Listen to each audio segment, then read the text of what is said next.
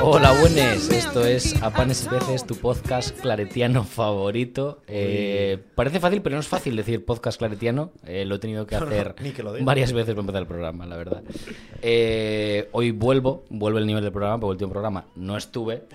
Y, y hoy he llegado aquí, un micro estaba eh, suelto. ¿Me lo podéis explicar? Pues te lo podría explicar la única persona que no tiene micrófono, que fue la que se sentó en ese micrófono que estaba suelto. Hoy tenemos con nosotros a Pili Pilar Pili. Pili. Eh, lo primero de todo, ¿sabes quiénes somos? Sí. ¿Nos bueno. pones cara?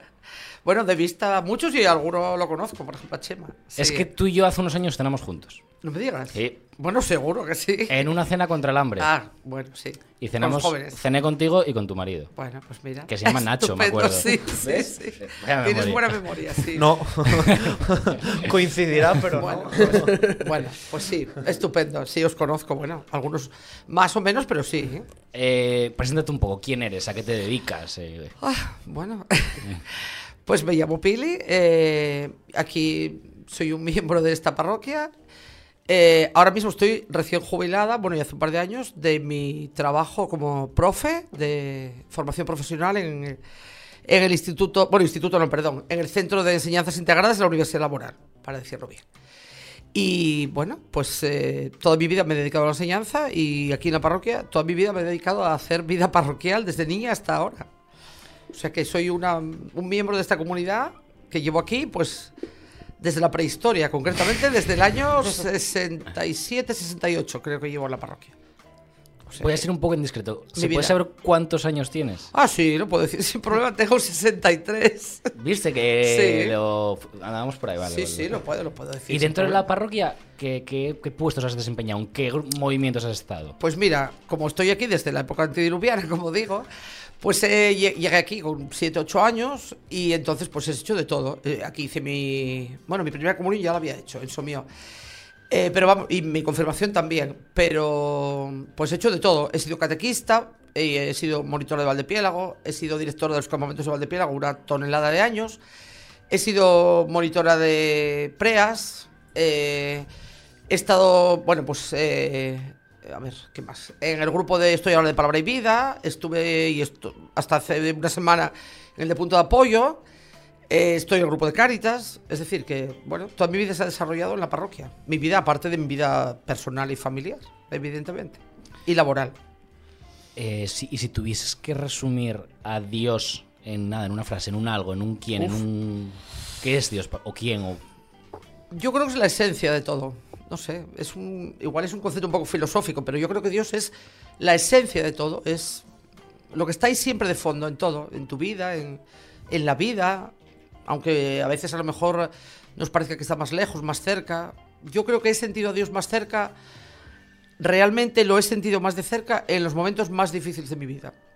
Siempre, más que en los momentos felices, donde yo siempre soy de dar gracias, ¿no? Digo, ay, gracias, Dios mío, por tal cosa. También pido, ay, por favor, que no pase esto, que pase esto, tal. Supongo que lo hacemos todos, me imagino. Pero bueno, yo por lo menos lo hago. Pero también doy gracias, ¿eh? Pero yo creo que en los momentos, alguna vez lo he pensado, que en los momentos de verdad en los que yo he podido percibir así, a lo mejor, porque yo hay gente que dice, yo siento a Dios en todo, yo los envidio un poco, me gustaría sentirlo tan clarísimo. Pero yo creo que si alguna vez lo he sentido un poco, ha sido en momentos muy, muy duros de mi vida que los he tenido, como, bueno, supongo que todo el mundo. ¿Y Pero tú? he tenido momentos muy duros y yo creo que en esos momentos es donde realmente he pensado, pues sí, hay alguien ahí al lado. ¿Y tu concepto de Dios ha cambiado a lo largo de tu vida? Hombre, seguro que sí. A ver, cuando eres niño tienes el concepto, bueno, pues que te enseñan. Mi catequesis y la catequesis de los niños de ahora, lógicamente, no se parecen nada, afortunadamente para los niños de ahora. Bueno, yo tampoco tengo ningún trauma de, de mi época de niña ni nada en absoluto. ¿eh? Pero quiero decir que a medida que vas pasando por, pues por el ciclo de tu vida, pues como en todo, tus ideas van cambiando o, mejorando o profundizando. Bueno, no he tenido nunca grandes oscuridades, tampoco grandes luces, quiero decir, en ese sentido de la creencia, ¿no? Bueno, pues yo creo que lo considero como algo natural en mi vida, no sé. No se me ocurre no tener, no creer en Dios. No se me ocurre. Estamos aquí, puede que haya una o dos generaciones entre, entre los cuatro que estamos aquí. Seguro. ¿Qué crees que es, o sea, nos puede decir algo bueno que tenga nuestra generación y que haya aportado nuestra generación a la iglesia, y algo malo también que haya aportado nuestra generación a la iglesia, y algo bueno que tu generación haya aportado a la iglesia y algo malo que hayáis aportado. A ver, mi generación le tocó en la iglesia el cambio del Concilio Vaticano II, algo que parece ya en la noche de los tiempos, pero que uno si realmente ve la iglesia a diario, yo que soy bastante crítica en ese sentido, creo que el Concilio Vaticano II todavía no desarrolló ni la cuarta parte de su potencial. Entonces, creo que yo llegué aquí al mundo religioso, al mundo de la vida, en el momento en que la iglesia pegó ese cambio tan grande, ¿no? Pero ese cambio, con haber sido un cambio grande, yo creo que todavía está muy poco desarrollado y hay mucho miedo hoy, siglo XXI, creo que hay mucho miedo a seguir cambiando y la iglesia tiene que ser valiente y cambiar. Entonces, algo bueno que podéis aportar vosotros, pues justamente eso, el hacer que la iglesia camine hacia adelante, se eche para adelante, pierda, rompa un poco con esos esquemas rígidos que todavía quedan. Yo creo que eso es por lo que más hay que luchar.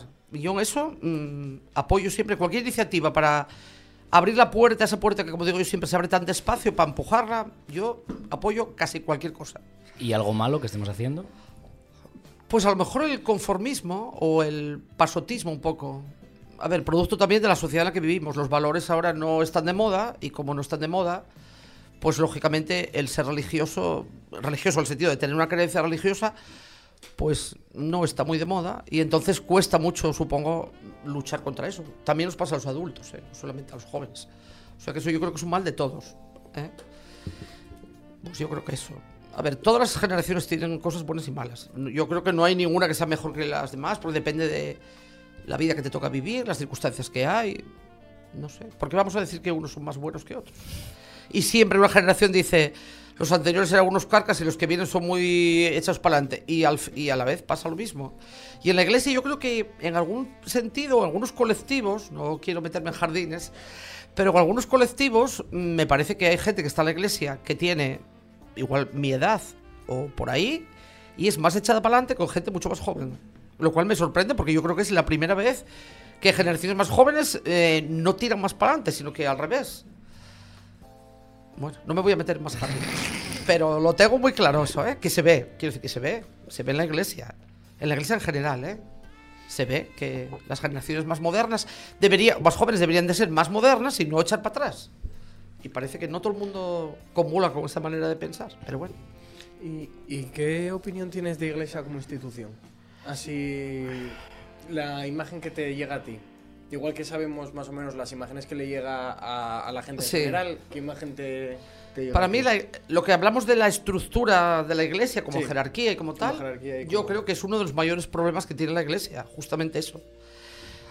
No voy a decir tanto, bueno, sí lo voy a decir. Aquí en el cuartel que estaba en el Coto, donde está ahora eh, el centro de salud y todo, pues ahí había una frase puesta en la entrada que era muy impresionante de cuando la guerra civil, que decía, el enemigo está dentro, disparad sobre nosotros. Bueno, venía de un contexto que había pasado ahí algo, ¿no? En cuanto a la guerra. Y bueno, no voy a decirlo de disparar sobre nosotros, no, pero que el enemigo está dentro, sí.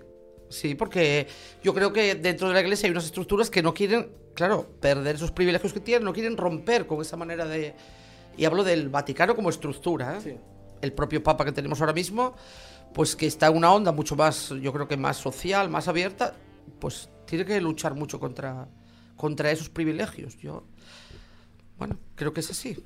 Bueno, esa es mi idea, al menos. Pues mira, en el momento justo, porque además a raíz de todo lo que estamos diciendo, yo creo que es cuando mejor debe de entrar esta, esta pregunta. Con esto tenemos una, una pregunta que le hacemos a todo el mundo, Sí. que es que, bueno, esto es como un botón, que en el momento que tú lo toques, automáticamente cambia algo en la iglesia Sí. actual. Entonces, pues la pregunta es eso, tocando este botón, que sería lo, lo más importante a tu forma de, de entender, que es, es lo más, con lo que más surge, lo primero que debería de cambiar la iglesia. Pero tienes que tocar el botón, Pili.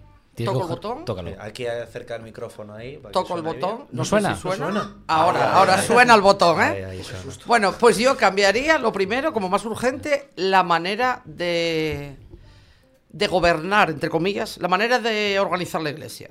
Menos estructura rígida y más comunicación, más si somos una comunidad, pero luego esa comunidad tiene normas muy rígidas y tiene escalones muy rígidos, como el ejército casi, en los que uno no puede saltar de una cosa a otra. Y se escucha poco la base y mucho la pirámide es muy bien pinada, ¿eh? creo yo, ¿eh? Yo creo que con eso se abriría mucho. Yo cuando oigo decir la iglesia no es una democracia, pero tampoco es el ejército.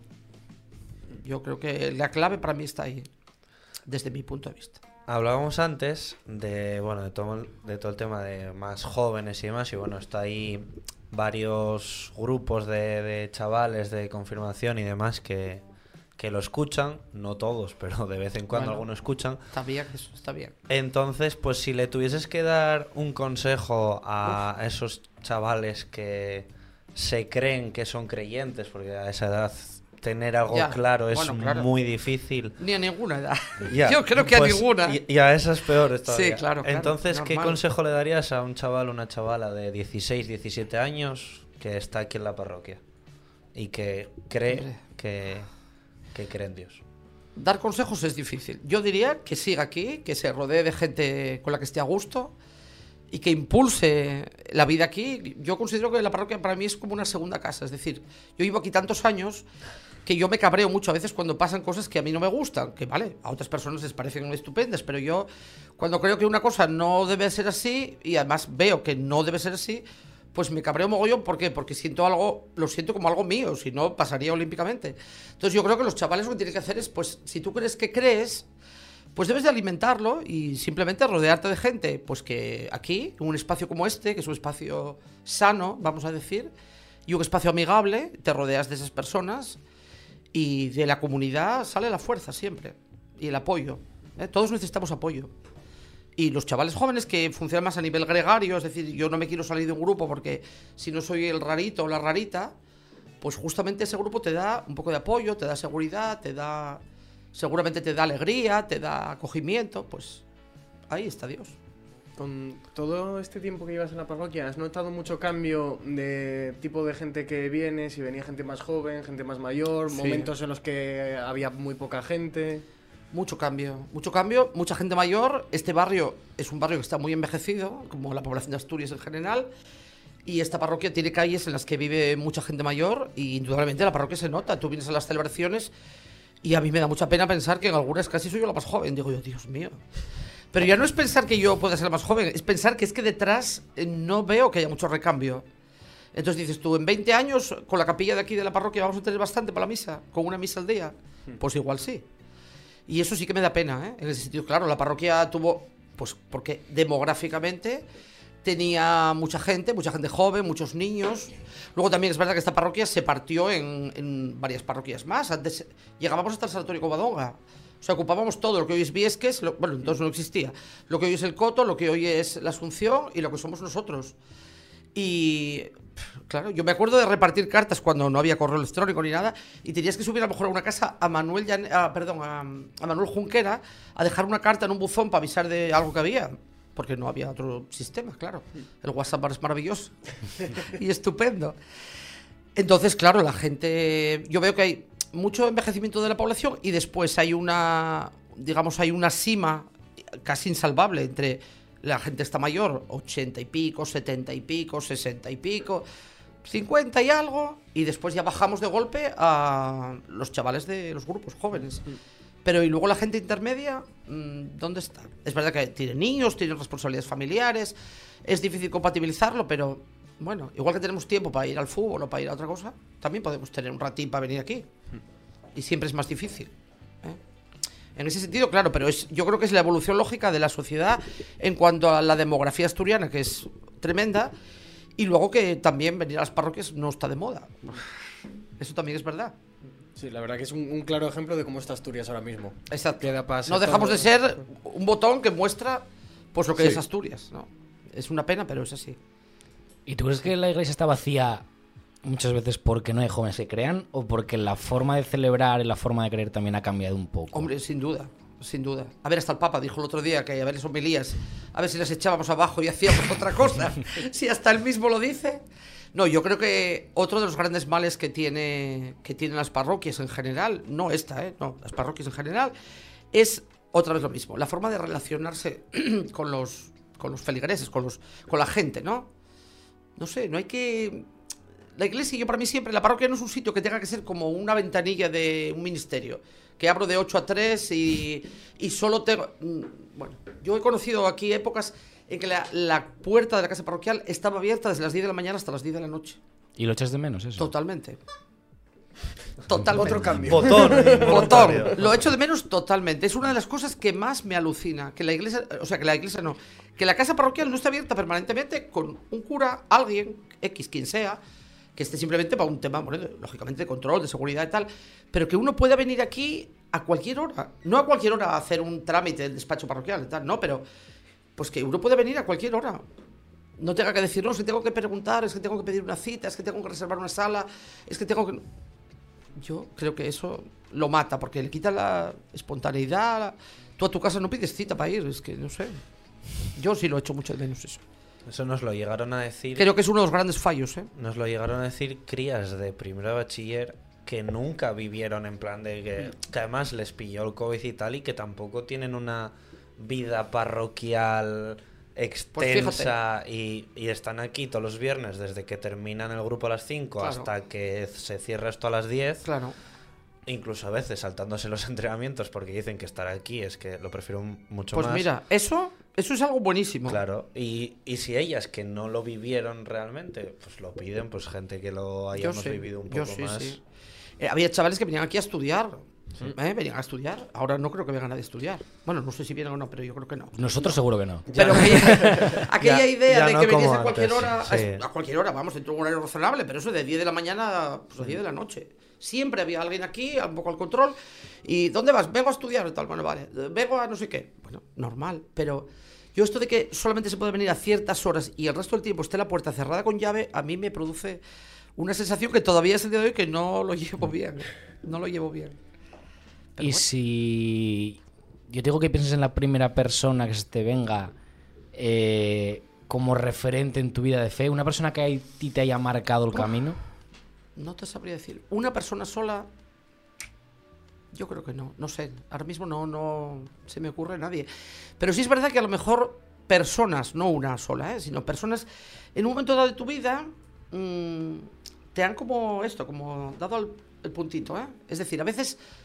Yo creo que a veces tengo mm, algún prejuicio el sentido de que tú conoces a una persona relacionada con la vida religiosa, ¿eh?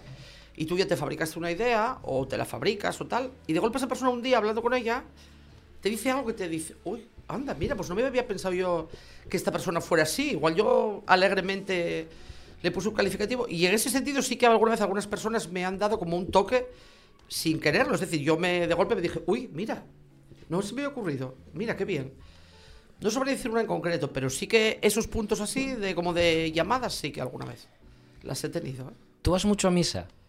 Yo normalmente voy a misa los domingos y festivos. Todavía que- mantengo la cosa esa de. Bueno, a pesar de que yo creo que eso debería cambiarse, en el fondo tengo un poco de. No sé, como de reparo. Tengo que hacerte una pregunta. La no tu generación, pero la generación que está por encima tuyo, ¿cuántas señoras... Voy a hablar en femenino Sí, porque sí, en general son, general- señoras. sí, hay señores, pero hay más mujeres, es verdad. ¿Cuánto de, ¿Cuánto de fe hay ahí y cuánto de impostura crees que hay ahí? No, yo de impostura no diría. De fe, sí, y de sensación, que la iglesia siempre te dijo que si no vas a misa los domingos y fiestas de guardar, ya no te voy a decir que es pecado mortal, que en el lenguaje de gente de 80 años sigue existiendo ese lenguaje, ¿no? Entonces, eh, yo creo que hay mucho de obligación de cumplir un precepto, así dicho así, de un mandamiento, un precepto, y luego de fe, sí. Lo que pasa es que, claro, su concepto de fe viene de una época muy antigua, bueno, muy antigua, muy diferente a la de ahora. El cambio es brutalísimo, yo creo. El cambio de una persona que tenga. Oye, que no quiere decir que no haya gente de 70 y 80 años que haya evolucionado, pero bueno, hay gente que viene aquí a misa, al rosario y tal, que son de manera de entender religión eh, totalmente respetable, pero de otra época, digamos, ¿no? Y están en esa. Ellos tienen ese concepto y es muy difícil que se vaya a cambiar. Y sobre esto de la misa, yo creo que la culpa de esto la tiene mucho la iglesia, porque a ver, yo he oído a curas en misa decir, bueno, esto de venir a misa porque es obligatorio y tal, esto no puede ser, pero cuando acababa la misa, ya terminamos la homilía, dice, el próximo miércoles recordar que es fiesta de precepto. Es lo contrario de lo que dijiste hace media hora. Si tú en la homilía me dices que no hay que ir a misa obligatorio porque tal, sino que hay que ir porque te salga de dentro y porque es bueno celebrar eh, todos juntos, que me parece bien. Luego no puedes decir media hora después que recordar que el martes y es obligatorio venir a misa. Porque entonces, Es como lo que hablábamos Obligar a algo personal. Sí. O sea, Es- pero quiero decir, si obligas, entonces no, o si no quieres obligar, luego no puedes decir que recordar que, que tienes que tal. Es como lo que hablábamos con Chus de, de que estaba. La, la religión estaba más enfocada desde el miedo. Desde, Claro, es que durante muchos el años temor, el la iglesia un poco eh, te amenazaba, entre comillas, con el infierno si no cumplías, bueno, te amenazaba y, y eso sigue ahí los mandamientos. Llamémoslos ahora como queramos, ¿no? Pero, a ver, yo entiendo que para una persona de generaciones eh, jóvenes ahora, el que le digas que se vaya al infierno por ir a misa, supongo que como que no lo ve, ¿no? No, no. No lo ve. Si ni siquiera dirá, si ni siquiera sé si va a haber infierno. Bueno, ya los hay muchos aquí, no falta ir a otro. Pero hay gente que está en un infierno permanente aquí viviendo. Pero. Pero bueno, claro, todo depende de la época en la que naces, de la educación que te dan y de la manera de vivir la religión en cada época, claro. A una persona de, de bastante edad es difícil ahora que tú le digas que, que eso no, no se interpreta así literalmente, porque bueno, es complicado. Creo que nunca hemos hecho esta pregunta. Eh, y, y me, y me extraña que nunca la hayamos preguntado. verás, ¿eh? ¿Crees en el infierno? O sea, como concepto, como paso Nunca- más allá de la Nunca vida. lo habíamos sacado. Yo creo que no. Oye, vaya preguntas no. que me hacéis, estoy en panota ya. No Estoy en panota. Hombre, yo, ver, como lugar físico donde uno esté chicharrándose allí, no. Yo creo que no, ¿eh? Esto de ir a chicharrarte allí y tal, no creo. Pero, hombre, claro, juzgar con los ojos de aquí es difícil pensar en, el- en otra dimensión, ¿no? En el más allá, porque tú dices, con tanto. Bueno, voy a ser educada y no voy a decir ningún taco. Con tanta gente sinvergüenza, desgraciada, que podríamos ir subiendo. Y de ahí para arriba. De ahí para arriba, eh, si no hay nada después y, y se van a ir de rositas, pues entonces dices tú, entonces qué coño estamos haciendo aquí, ¿no? Entonces eso es complicado. Yo, como un lugar físico donde uno esté achicharrándose allí, vuelta y vuelta a la parrilla, no. Pero otra cosa, bueno, no sé. Tampoco se lo tenga tan claro. Por una parte espero que lo haya porque hay gente que lo merece mucho, pero no me atrevo a decir nada. Yo qué sé. Volviendo a lo sé. terrenal. a lo de- Menos complicado, a lo de- menos sí, complicado. Mucho, más compli- eh, mucho menos complicado, yo creo. Cuando vino aquí Dolores, Sí. eh, estuvimos comentando que hay que le, que le fastidiaba bastante que fuésemos, que estuviésemos, mejor dicho, en una parroquia, pero que fuésemos grupos todo completamente diferentes, los de catequesis, Sí. los de preas, los de confir, los que estáis ya en cosas como en Cáritas, en cosas así, o, o seglares y demás, echáis también de menos como esa unión, o ya no unión, sino lo que decía antes, antes del principio, en plan de nos conoces, en plan de como ya no conocer a todo el mundo, obviamente, pero sino claro. que haya más como más unión entre las partes diferentes de, Es de que la casi- parroquia. Casi, solo nos juntamos en la cena del hambre. Exacto. Sí. Estaba haciendo recuerdo sí. yo de actividades de. Yo creo que sí, yo creo yo también lo echo de menos. Es decir, cada es lógico que haya grupos que, que respondan a diferentes edades, a diferentes inquietudes, a diferentes maneras de entender la religión, bueno, a diferentes cosas, ¿no? Pero sí es verdad que luego deberíamos de tener un poco más de sentido de comunidad, porque es que realmente eso, si no, es la pregunta esta de ¿nos conoces? ¿Os conocemos? Tal.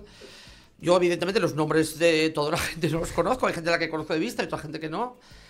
Y bueno, pues hay gente que el otro día me saludó una chica y le digo yo Nacho, oye, no sé quién es esta chica. Y dice, pues es de la parroquia. Digo yo, pues, pues fíjate, ella me conoce a mí y yo en ese momento no caí, ¿no? Pero yo creo que sí, que la parroquia tiene que tener momentos en que se, se note ese espíritu de unión y no haya ese miedo a yo soy joven, yo soy viejo, yo soy de mediana edad, yo soy carismático. Bueno, ahora ya no hay aquí carismáticos. Yo soy catecú, neos, yo soy de Cáritas, yo soy de. No, Yo soy Leo. Neo, sí, sí. Soy Neo, soy de palabra y vida, soy de punto de apoyo. Pues no, al final somos todos gentes que pertenecemos a una comunidad parroquial que luego tengamos diferentes, bueno, pues maneras de enfocar, o bien por la edad, o bien por la manera de ser, o bien por las personas a las que te diriges. Por ejemplo, el trabajo de Cáritas es muy específico, ¿no? Lo que hacemos ahí no tiene que ver con ningún otro grupo parroquial ni nada. Pero que eso tiene que haber momentos más de uno al año en que realmente todos nos conozcamos o, o hablemos o tal, ¿no? Y Yo ya que casi sí. la última, porque vamos justinos de tiempo. Es que bueno, tuvimos medio problema que se me paró el reloj en 22 minutos y la acabo de dar a reanudar ahora, pero bueno, Bueno.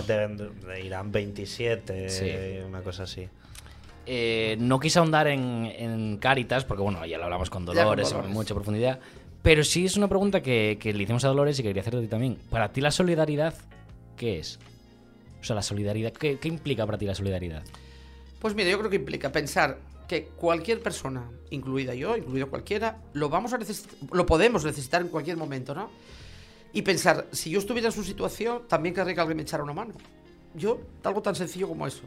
Si podemos echar una mano a alguien con un esfuerzo pequeño, porque tampoco es que aquí vayamos a ser la bomba atómica, pero quiero decir, a lo mejor mañana hipotéticamente, pues igual yo, otra persona lo puede necesitar. Y a mí me gustaría que si necesito ayuda, pues encontrar una mano que me, que me ayudara un poco. Pues yo creo que en Caritas hacemos eso. A mí la verdad es que me gusta que hayas utilizado la palabra solidaridad porque yo la palabra caridad la verdad es que no la llevo muy No, bien. esa ni ¿eh? la tocamos ya. No la llevo No. muy bien. Ya me explican que bueno, es una palabra latina, que tal y que cual, pero a mí me gusta más Ya comentamos lo de bueno. la caridad, además. Sí, pero bueno, ¿no? es que COVID. me suena un poco. Pero bueno, nada. Pero lo importante es que yo creo que es para ayudar a alguien que lo necesita en un momento dado. Y mira, hoy por ejemplo, una familia que tenía cita hoy y llamó para decir que ya habían encontrado trabajo los dos y que no tenían que venir, eso ya lo vale todo. Lo vale todo. Porque cualquier persona sale de su país por temas de, violencia, de, por ejemplo, de Venezuela, de estos países que vienen. Pero hay mujeres con problemas, hay gente que se, de golpe se divorcia y toda su vida económica y todo se cae abajo. Hay gente que tenía los dos trabajos, uno pierde el trabajo, no puede pagar la hipoteca. O sea, es tan sencillo como eso. No hay que pensar siempre, los que vienen a Cáritas son gente que... No, a ver, los que vienen a Cáritas son gente que vive en el barrio y no pensamos solo en los de fuera. Hay gente de aquí que simplemente perdió el trabajo. Y si no pierdo el trabajo y estoy pagando la hipoteca o vivo de alquiler, ya no puedo vivir. Tan sencillo como eso. Sí. Entonces... Toda la razón. Y bueno, para, para despedir siempre nos vamos con una recomendación. No, no, no, tranquilo. Tranquilo. Ah, perdón, perdón. me he Tenemos siempre una pregunta del Ah, invitado es verdad, anterior. es verdad, perdón. Y además Ah. es gracioso porque lo hacemos sin que se sepa el invitado siguiente. Onda. Porque además muchas veces ni nosotros sabemos quién es el invitado siguiente. Entonces, ya la pregunta de por sí es graciosa y si no conoces a la persona que va en la pregunta, y que yo creo que sí lo conoce, la pregunta es más graciosa todavía. La pregunta nos la hizo Gerard Sí. Y la pregunta es, esto es bueno, un poco una broma Sí. así no interna, pero ¿por qué crees que no invitamos a Teto al, al programa? Bueno, puede ser por muchos motivos, no sé. puede ser porque tengáis miedo a las respuestas. Una razón puede ser esa, ¿no? Porque tengáis miedo a las respuestas, igual. Porque las preguntas pueden ser difíciles, pero las respuestas a veces también lo son. ¿eh? Hay respuestas con más veneno que las preguntas. Exactamente, exactamente. Sí. Pero vamos, no sé cuál es la razón, pero bueno, se me ocurre esa. Que- Pues tengáis miedo al Y- entrevistado. Y me preguntó Gerard que la respondiésemos nosotros también. Que nosotros que mucho preguntar, pero que poco responder. Yo ya lo dije el otro día, tomando algo, que es simplemente... Porque se enfada. Porque se enfada. Ah. Y cuando se deje de enfadar, Lo traeremos. Ya Ah, vendrá. Vale, vale, vale. Pero O no, como, pero- como, como siempre está, "Oh, a ver cuándo tal, eh, sacasteis este, estuvo muy guapo, eh, a ver cuándo tal. Pues no, no, es- te, te fastidias. Sí, sí, sí, es así. Es así de fácil. Es que también es tan gracioso verle así enfurruñado que. Eh, ahora, sí, ¿no?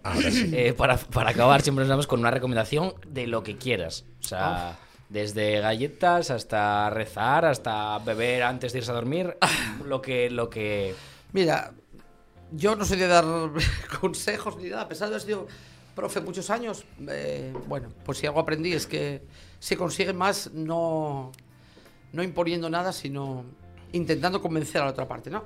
Entonces, bueno, yo diría simplemente que la mejor recomendación es vivir, procurar hacer bien con todo el mundo, llevarte bien y dejarte fluir y no te comer el tarro demasiado, solo lo necesario, ¿eh? No quiere decir ser un inconsciente, ¿eh? Pero quiere decir no te agobiar con las cosas, ¿no? Pensar cada día lo suyo y procurar disfrutar con la gente que estás a gusto. De los sitios que no te gusten te vas, que es lo mejor. Huir de los ambientes tóxicos. Pero de tóxicos de todo, no solamente tóxicos de sustancias tóxicas. ¿eh? Ah. También tóxicos de personas, ¿eh? Sí, si alguien te va mal o un ambiente te va mal, pues te vas de él y punto pelota. Habrá otros mejores. Porque vivirás mejor y, bueno, y al final la vida es eso, es procurar que el camino sea lo más agradable posible. Que ya es duro a veces. O sea, habla tú después de esto. Así que. Yo voy a recomendar que... Además, nosotros siempre solemos recomendar tonterías. Ah, cosas bueno, también así, podemos, ¿eh? Pero, Recomendar pero, sitios guays. pero claro. Según el día. Sí, hoy según es lo que que hoy nos voy a dé. recomendar eh, retomar relación con gente que ha quedado así como más enfriada. Ah, que pues hace- también. Que a lo tonto dices, coño, ¿hace cuánto que no hablo con esta persona? O hace tanto que... Pues o sí. te acuerdas de alguien y decirle, oye, me acordé de ti hoy por esto. Pues igual alegras el día, ¿eh? Es que sí, sí, es que me ha pasado hoy y he dicho, "No, a lo tonto llevamos casi un año sin hablar y, y por una tontería de vi una foto de no sé qué y me acordé de ti. Oh, Claro. Y a veces hay personas que te dicen, ay, vaya bien que me mandaste hoy un WhatsApp o que sea una tontería, ¿no? Porque, bueno, pues porque me alegraste el momento ese. Yo a veces hay gente que me dice, parece que me estabas leyendo el pensamiento, mira tú cómo se lo voy a leer, ¿no? Pero bueno, pues a lo mejor es una chorradina, no nada profundo. Pero bueno, pues le alegras el día. Yo tengo un perfil de Chema Consejo, de estos prácticos, que es cuando vayáis a. Y te lo voy a decir mirándote a ti. Cuando, cuando vayáis a hacer algo eh, nuevo que ya haya hecho otra gente antes, revisar absolutamente todo. Desde fechas hasta presupuestos, hasta, hasta todo. Buen consejo, sí. Porque, porque luego, luego pasan cosas y sustos. Está bien, es buen consejo. Que se lo digan a los de los trenes de, No voy, a, Adif. no voy a comentar nada más sobre eso, se explica solo. Yo iba a seguir con mi línea de canales de YouTube, pero voy a desviarme y voy a, voy a recomendar eh, a ti, conductor, que tienes carnet desde hace 30 años, 40. ¿Qué necesidad tienes de cuando caen cuatro gotas coger el coche? Que luego lo tienes que aparcar. Que encima, es que, que todo por no mojarte. Que vives en Asturias, vamos a ver. Que vives en Asturias. Muy bueno. Si no quieres agua, te vas a Málaga. Aquí hay agua. Entonces aprende a vivir con ella. Chao. Todo esto porque. Bravo. tuvimos que empezar tarde la grabación. Porque Bravo, buen consejo. Sí, señor. Y yo voy a recomendar intentar eh, ser más. eh, ajustarme mejor en los horarios, porque tengo al siguiente invitado del próximo programa desde las 7 de la tarde, abajo esperando. ¿Qué dices?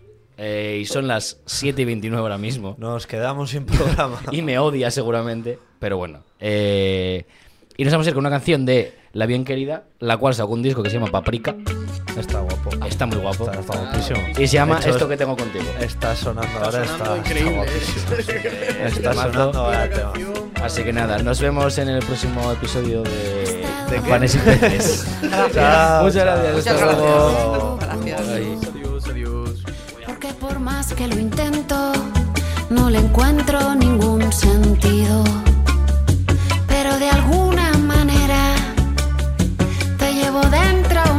Metido.